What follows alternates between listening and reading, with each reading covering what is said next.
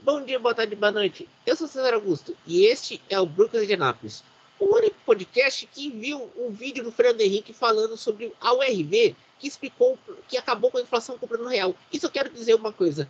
Obrigado, Fernandão. Agora a gente tem inflação controlada. Há 30 anos. Eu, tava, eu tinha 6 anos, 5 anos quando a gente viu esse processo desinflacionário. Bom dia, Partati, Gustavo. Olá, César, e a todos os nossos ouvintes. Olha, realmente o automobilismo definitivamente começa o seu ciclo padrão, podemos dizer assim, do ano de 2024 neste fim de semana. Porque a Fórmula 1, que é a principal categoria, está de volta, mas também temos a Stock Car Brasil, que é a principal categoria do nosso automobilismo brasileiro, e também o FIA WEC. A gente vai falar disso e outras coisas ao longo do nosso podcast hoje. Vamos lá. Uh, vamos começar com a Stock Car. Primeira GP Will, Wilson Fittipaldi em Goiânia. Em homenagem ao Tigrão Wilson Fittipaldi que morreu semana passada. Eu acho que vai ser uma boa corrida, apesar que eu não vou assistir porque eu vou estar dormindo. Mas vai ser uma boa corrida com essa nova temporada e na antevéspera do novo carro que vai ser lançado no ano que vem, que vai ser a carenagem SUV tanto do Toyota como do Tracker que serão usados na Chevrolet e ainda tem a questão das duas montadoras que poderão ingressar na categoria nos próximos anos, né, Gustavo? Sim, sem dúvida. E o bom é que mesmo estando num novo regulamento aí prestes a estrear, você vê que a Stock faz questão de manter a categoria focada no momento atual, né, para ter uma temporada boa, competitiva, bem organizada, com bom calendário. Então você vê que eles estão sim de olho no futuro, mas sem esquecer o presente. Sim, e sem contar que a gente, tem, a gente estamos falando da temporada número 46 e a, e a Stock começou em 79, quando pegava aqueles Opalas Comodoro P disputando racha na, nas pistas pelo Brasil, como Interlagos, Jacarepaguá, Goiânia, Curitiba, Brasília. Então essas pistas e, e essa categoria que está até hoje, eu acho que deveria voltar ao circuito de rua como Salvador há 10 anos atrás, Ribeirão Preto. Acho que deveria voltar a ter uma, mais um calendário mais enxuto, mas que possa colocar mais regiões do país. Eu nunca vi uma corrida de Stock Car no norte do país, por exemplo, em Manaus, por exemplo. Pois é, não é? Que a gente às vezes vê na mesma temporada duas, dois fins de semana em várias pistas, né? Tem lugar uhum. que só corre e aí no fim do ano volta.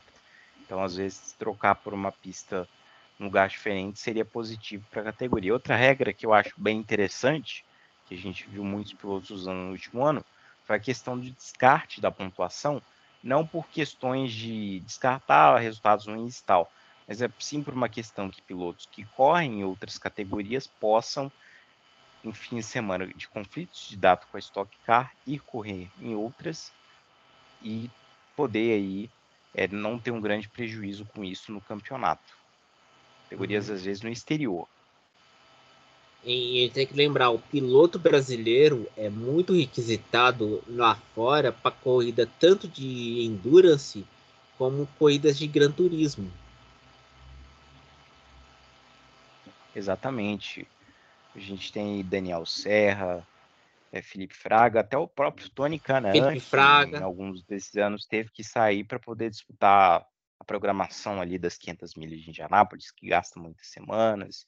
Então, quer dizer, esse descarte aí ajuda os pilotos é, a correr no exterior, né? E é até uma postura interessante da Stock Car, porque por ser a principal categoria do automobilismo brasileiro, eles poderiam muito bem é, exigir que os pilotos ou tenham um compromisso total com a categoria ou percam o título, né? mas eles não, eles resolvem dar uma brecha até porque eles ganham com isso, porque é o nosso nome que vai ser mais conhecido lá fora, justamente por esses pilotos que correm no exterior serem oriundos da Stock Car Pro Brasil. Tem que lembrar, não, ela, ela tem na América Latina a TC2000, que é o mesmo que é o mesmo padrão, e a Turismo Carreteira na Argentina, as duas da Argentina.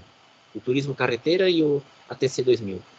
Isso falando da América do Sul. E olha que a América do Sul, uh, ah, 70% das corridas no continente sul-americano são disputadas na Argentina, que é o Turismo Carreteira e a TC 2000. Exatamente. Mas também, nesse final de semana, teremos os 1812 quilômetros do Catar.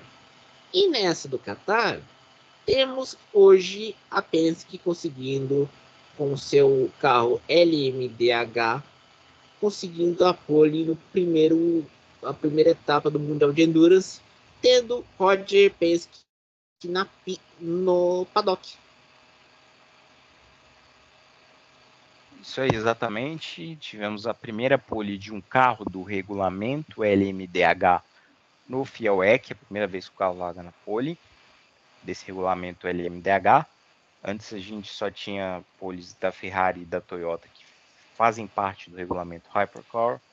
E a Porsche demonstrou um desempenho muito sólido desde o prólogo, que foi disputado segunda e terça-feira dessa semana, né? Era para ser disputado sábado e domingo, mas teve um atraso por questões logísticas. E a Porsche, em todos os treinos, demonstrou um grande desempenho.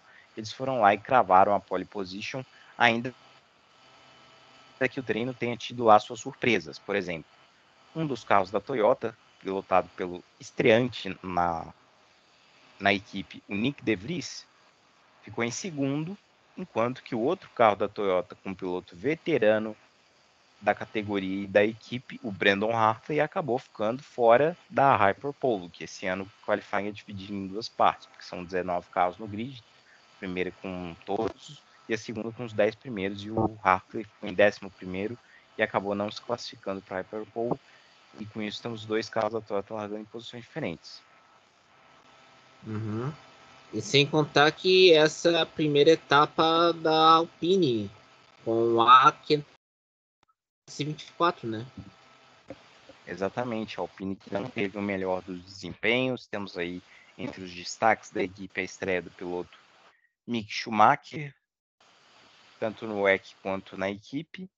Ele está dividindo o carro com dois pilotos experientes que já formaram dupla com o inclusive, né? Então, você vê que o grande problema da Alpine é a falta de experiência, né? Todas, a maioria das outras marcas está aí. Há mais de um ano, um ano no caso Peugeot e mais de um ano. Eles estão chegando agora, a primeira corrida deles, então eles apanham um pouco no início, mas a tendência é que eles irem achando o caminho. E também temos de antes a Lamborghini, a Isopa Fraschini e a não está estreando um carro, mas no Fiat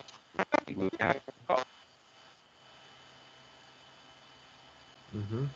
No você tá, você tem a Lamborghini, você tem a Exulta Fraschini, que aliás é a volta da Exulta Fraschini ao mundo da velocidade. Para quem não sabe, a Exulta Fraschini era uma das era uma, é uma montadora que disputou muitas corridas nos primeiros das primeiras décadas do século 20, do século passado, e ela volta com um programa, um programa de um carro, um carro dela, um LMDH para disputar o EC e olha que está indo muito bem. Não, não, não.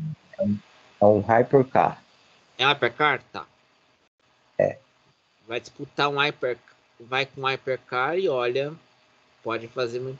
Tem uma montadora suíça de carro de luxo, que também era da mesma época da Isota Fraschini, que é a Spaniel Suiza. Suiza. E a Spaniel era um carro mais luxuoso que até da Isota Fraschini, só que a Spania não vai disputar competições de esporte motor, vai estar focada em vender carros mais exclusivos para aquele povo mais abonado.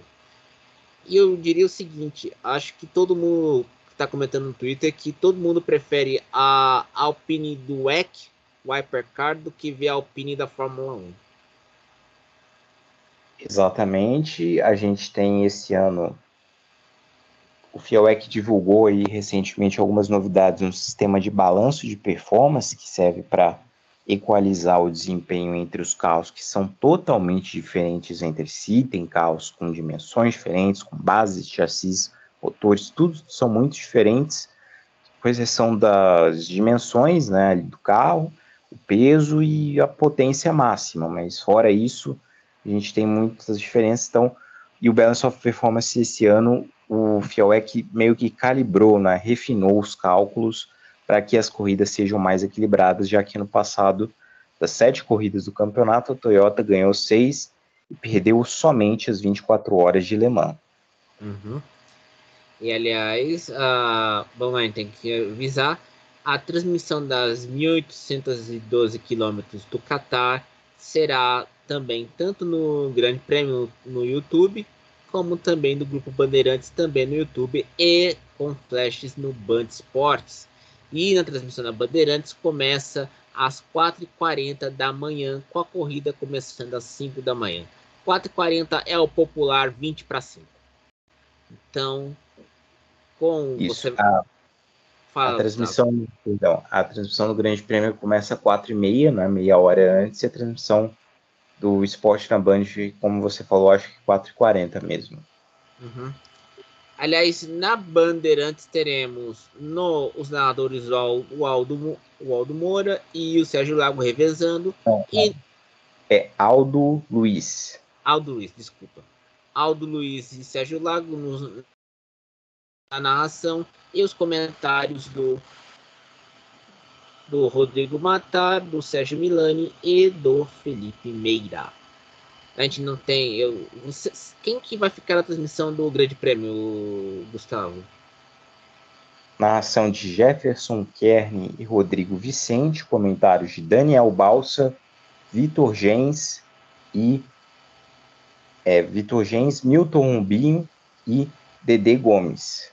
O Dedê Gomes que, que fez minhas alegrias na, no SBT quando, nos anos 90 na Indy junto com o Theo José, que só vou dizer uma coisa, o SBT, vê o que, que você quer dizer da vida, né? Porque vocês demitem o Theo, que foi, foi lá, acreditou no projeto da Libertadores, logo nas vacas magras já demite ele para ficar com o Kleber. Pelo amor de Deus, né? É, uma coisa também sobre o EC que faltou, não podemos deixar de mencionar, é a classe LMGT3, que está fazendo sua primeira participação no WEC, né, com carros mais baratos do que os antigos GTS, que agora estão aposentados das pistas, mais baratos, porém com mais montadoras. A uhum. pole position ficou com a Corvette, com a equipe TF Sport, que ano passado corria de Aston Martin, esse ano foi para a Corvette, e quem fez a pole position foi o Tom Van Rompuy, porque na LMGT3 quem classifica é o piloto gentleman, o piloto bronze do carro, tanto na primeira parte quanto na Hyperpole e o Augusto Farfus acabou, o carro dele não se classificou para a Hyperpole, ele vai largar um pouco mais atrás, na 14ª posição, se eu não me engano, e o carro do Valentino Rossi, é o outro carro da BMW, foi classificado pelo Amado Horse, avançou para a Hyperpole e vai largar ali entre os 10 primeiros, e o Nicolas Costa, com a, com a equipe United Autosports, carro McLaren, vai largar em sétimo na LMGT3. Aliás, McLaren que volta ao Mundial de Endurance após a sua lendária vitória em Le Mans em 1995. Isso aí. Muito bem. Vamos para a Fórmula 1. Queria uma coisa. Se você tiver vácuo e o vácuo te ajudar, olha, Agradeça ao Oscar Piastri, Max Verstappen.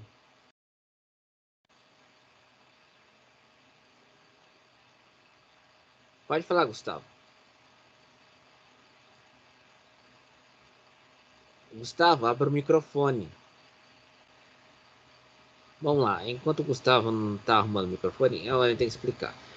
O, hoje teve os treinos, a sessão de classificação para o GP do, do GP do Bahrein é, tem que explicar porque o, tanto o GP do Bahrein como o GP tanto o GP do Bahrein quanto o GP da Arábia Saudita em Jeddah serão no sábado porque é, não pode o, no domingo dia 10 teremos o Ramadã nos países de, de, de, países de maioria islâmica. E o Ramadã é o mês sagrado para os muçulmanos, onde eles só podem comer à noite. E tem que comer pouco, então, com uma forma de reflexão. E nisso. Voltando, a, a questão é que no o Bahrein e Arábia Saudita as corridas têm que ser no sábado, porque domingo, dia 10, teremos o Ramadã. E como o regulamento técnico da FIA estabelece que haja um intervalo de uma semana entre uma corrida e outra, essas as datas foram remanejadas para o sábado. Então, no Bahrein vai ser amanhã, sábado, e na Arábia Saudita na semana que vem, para não ter tantos problemas. E, vamos dizer assim, se você tiver vácuo na, na reta principal do circuito de Sakir, você pode garantir, além de uma roxinha no primeiro setor, a pole. Max Verstappen que diga. E vai dizer mais. Obrigado, Oscar Piastri.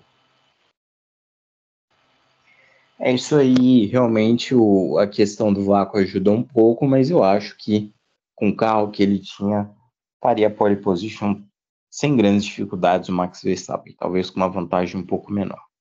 Agora, realmente, o início de ano um pouco estranho, né, da Fórmula 1, porque cada treino mostra uma coisa e chegou a ter uma certa apreensão durante esse, durante esse fim de semana sobre o desempenho da Red Bull, afinal de contas, ora eles andavam ali com uma, um ritmo mais discreto, ora reclamavam de problemas, então foi um fim de semana bastante estranho, até pelo fato da classificação para a corrida principal, né, no fim de semana sprint, então a classificação geralmente é no sábado e foi na sexta, então é, algumas coisas diferentes do normal, mas no final das contas a Red Bull confirmou o seu favoritismo, fez a pole position e é a grande favorita a vitória amanhã.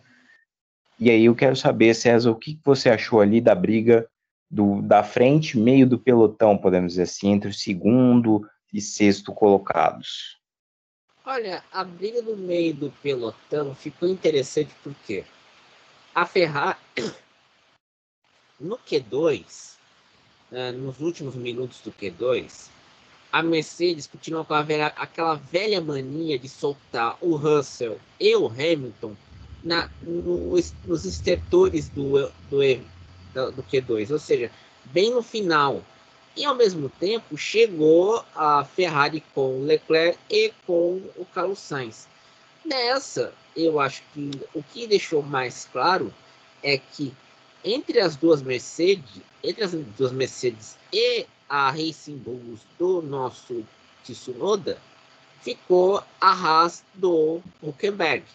Olha, a Haas do Huckenberg tá fazendo, tá fazendo mais estrago do que as duas Alpines que estão, que ficaram no Q3. Estão na última fila, Ocon e Gasly. E aí, Corrigindo, vamos... os Alpines ficaram no Q1. Não, no Q1 é, é, que eu errei, era, eu ia me fe... eu, eu, eu confundi, mas você tá certo, no Q1. Porque as duas Alpines na última fila o senhor que disse que na Haas tem a certeza de ser a última equipe entre as que estão no grid, ele está queimando a língua, porque a Alpine está roubando a função dele, a função da Haas.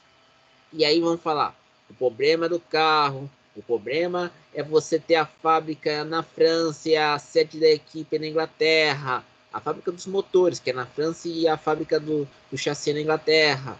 Aí você tem os dois pilotos que não se dão bem. Aí você tem a discussão que o comando da equipe ficou muito, muito confuso. E olha, a questão do comando da Alpine foi tema até de um desabafo na equipe no ano passado do Alan Prost, que até o ano passado era o consultor da equipe. E sem contar que aí vão jogar toda a culpa na Renault, que criou uma confusão acionária, que 25% da equipe é um consórcio americano. E esse consórcio americano você tem Ryan Reynolds, você tem também Travis Kelsey do Kansas City Chiefs, o Tyren, você tem Anthony Joshua, o lutador britânico de boxe britânico, você tem uma confusão daquelas entre nos 25%. Aí vamos pensar, a Renault tem 75%. A Renault tem 75% da Alpine, da participação acionária da Alpine, mas se, quando você tem uma bateção de cabeça entre a fábrica de motores na França e a fábrica e a sede da equipe na Inglaterra, a coisa não funciona. E tem que lembrar que a, a Renault, na sua primeira passagem como equipe de fábrica, tudo era na França. Chassi, motor tubo, tudo era na França. E esse tudo era na França, criou o motor tubo que nós conhecemos hoje, o motor de 1.15 litro. E aí teve e aí, francês, você tinha francês, motor francês, pneu Michelin, pneu Goodyear, que era americano, e a gasolina Elf, que era francesa. Só isso. Pode falar, Gustavo. Exatamente o nosso podcast Brooklands em Indianápolis, além, é claro, de fazer as análises ali esportivas da Fórmula 1, a gente também conta um pouco de histórias do automobilismo que ajudam a gente a ter uma dimensão do, da conexão entre muitas vezes do automobilismo, das pistas com a indústria automotiva, né? Uhum. E tem que, a gente tem que lembrar aqui uma coisa. O, o problema não está nos 25% pulverizado do, consórcio, do grupo do consórcio americano. O problema está nos 75% do controle acionário francês. Então, a Alpine, e olha que a Alpine no grupo Renault é que está salvando a barca dando lucro para o grupo Renault vendendo carro com baixo volume, mas com preço elevado, que é o Alpine A110, que é um cupê de dois lugares. Então, meus amigos, se você se você quer botar se você quer botar a culpa no Ryan, no Ryan Reynolds, no Anthony Joshua, no Travis Kelsey, no Fenway Sports Group, que é o dono do. É só para contar para vocês o Fenway Sports Group é o dono do Boston Red Sox da MLB, tá? Da liga de beisebol. É do Red Sox e do Liverpool. Então, meus amigos, a culpa não está nos 25% do consórcio americano.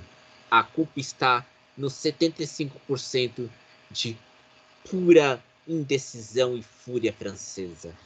Aleleblé. Pode falar, Gustavo. É isso aí. Uh, algo mais sobre a Fórmula 1 acrescentar? Ah, nada. Só espero que a corrida seja Sim. boa amanhã. Bom, só confirmando, o horário da corrida meio-dia lá. Uhum.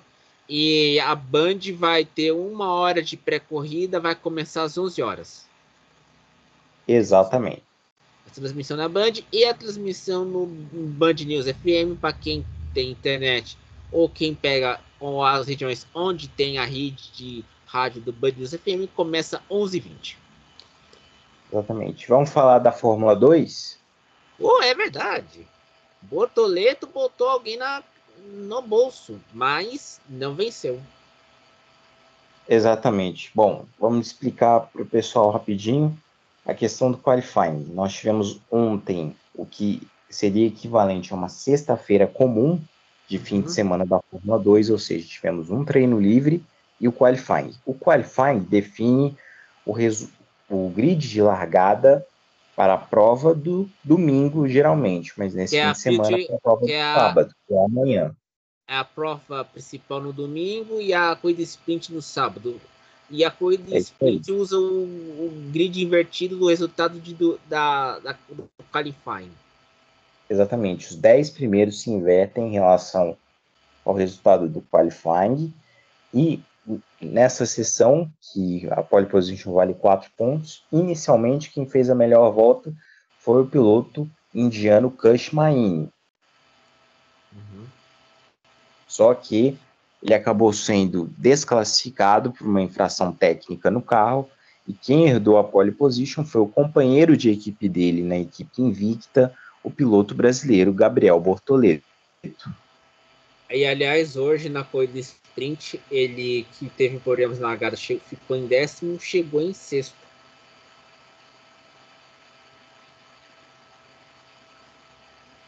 Exatamente, porque ele foi o primeiro, na inversão ele foi para décimo, né, no grid de, de hoje, e amanhã, hoje sexta no caso, né, para quem estiver ouvindo a gente amanhã é outro dia, e aí na corrida de sábado, que é a principal, ele vai largar na posição que ele conquistou na sexta, e com chances, é claro, de vitória, porque inclusive ele por ter os pontos da pole position, por ter os pontos do sexto lugar é, conquistados nessa corrida de sexta, ele se vencer, provavelmente vai assumir a liderança do campeonato. E a gente tem que lembrar que o Bortoleto fez o caminho correto. Foi primeiro nas Fórmulas regionais, depois a Fórmula 3 e agora na Fórmula 2. A grande sensação e que todo mundo põe as esperanças é no italiano Andrea Kimi Antonelli. E o Andrea Kimi Antonelli foi correu bem hoje, mas todo mundo fica meio fica com o pé atrás porque a imprensa italiana está especulando que o Kimi o Andrea poderá ser um piloto da Mercedes no futuro próximo devido à saída do Hamilton e saída de Brackley indo para Imola, que você já sabe. Eu não acho Bom. E estão pondo pressão no garoto, hein? É isso aí, ele está começando a Fórmula 2 esse ano. Aí não quer dizer que vai ser campeão, apesar do desempenho fantástico que ele teve nas categorias de acesso. É, mas talvez ano que vem aí realmente deve se começar a falar mais seriamente nisso. Por enquanto é deixar ele correr sem pressão, se adaptar à categoria sem pressão. E tem que lembrar aqui também, o seu Totô vai já falou ele já comentou hoje que ele quando ele vê um número que é estranho no celular dele, ele nem atende. Tá pior que nós quando a gente vê aquelas ligações de marketing que você vê recebe no celular. Tá pior que nós. Que todo mundo quer falar com ele para ver se quer a vaga do Hamilton na Mercedes. mas calma, minha gente. Tem uma temporada longa ainda. Tem que ver as coisas. E tem que lembrar, o Toto Wolff não, não é apenas chefe de equipe é também agente de piloto. O Esteban Ocon é, é piloto agenciado pelo Toto Wolff. Exatamente. Bom, e sobre o carro da Fórmula 2, né? O que, que você achou, César, com as mudanças no design, principalmente da asa traseira? Olha, tá, tá parecendo. Você já, já viu o filme dos anos 80, Gustavo?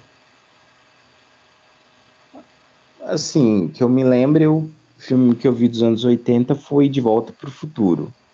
Você lembra aquela viseira que fica em cima da que fica na cabeça, que você não põe um boné?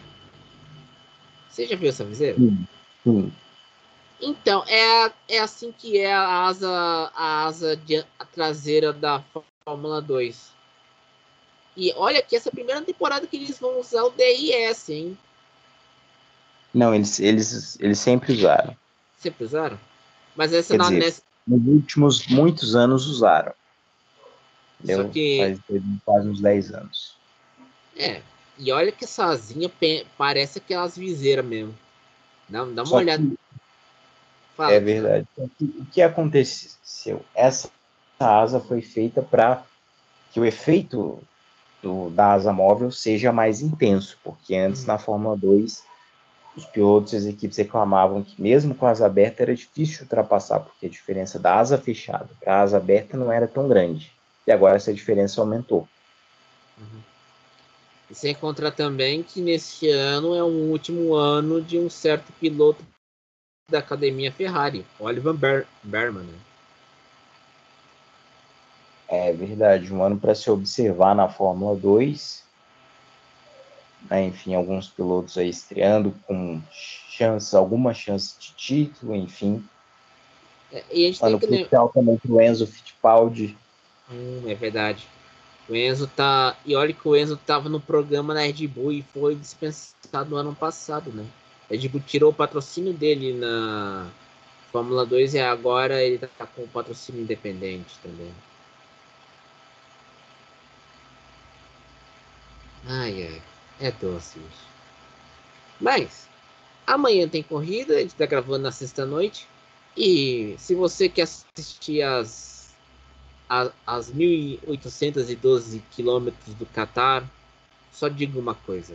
Vai dormir! Bom dia, boa tarde, boa noite. Até mais.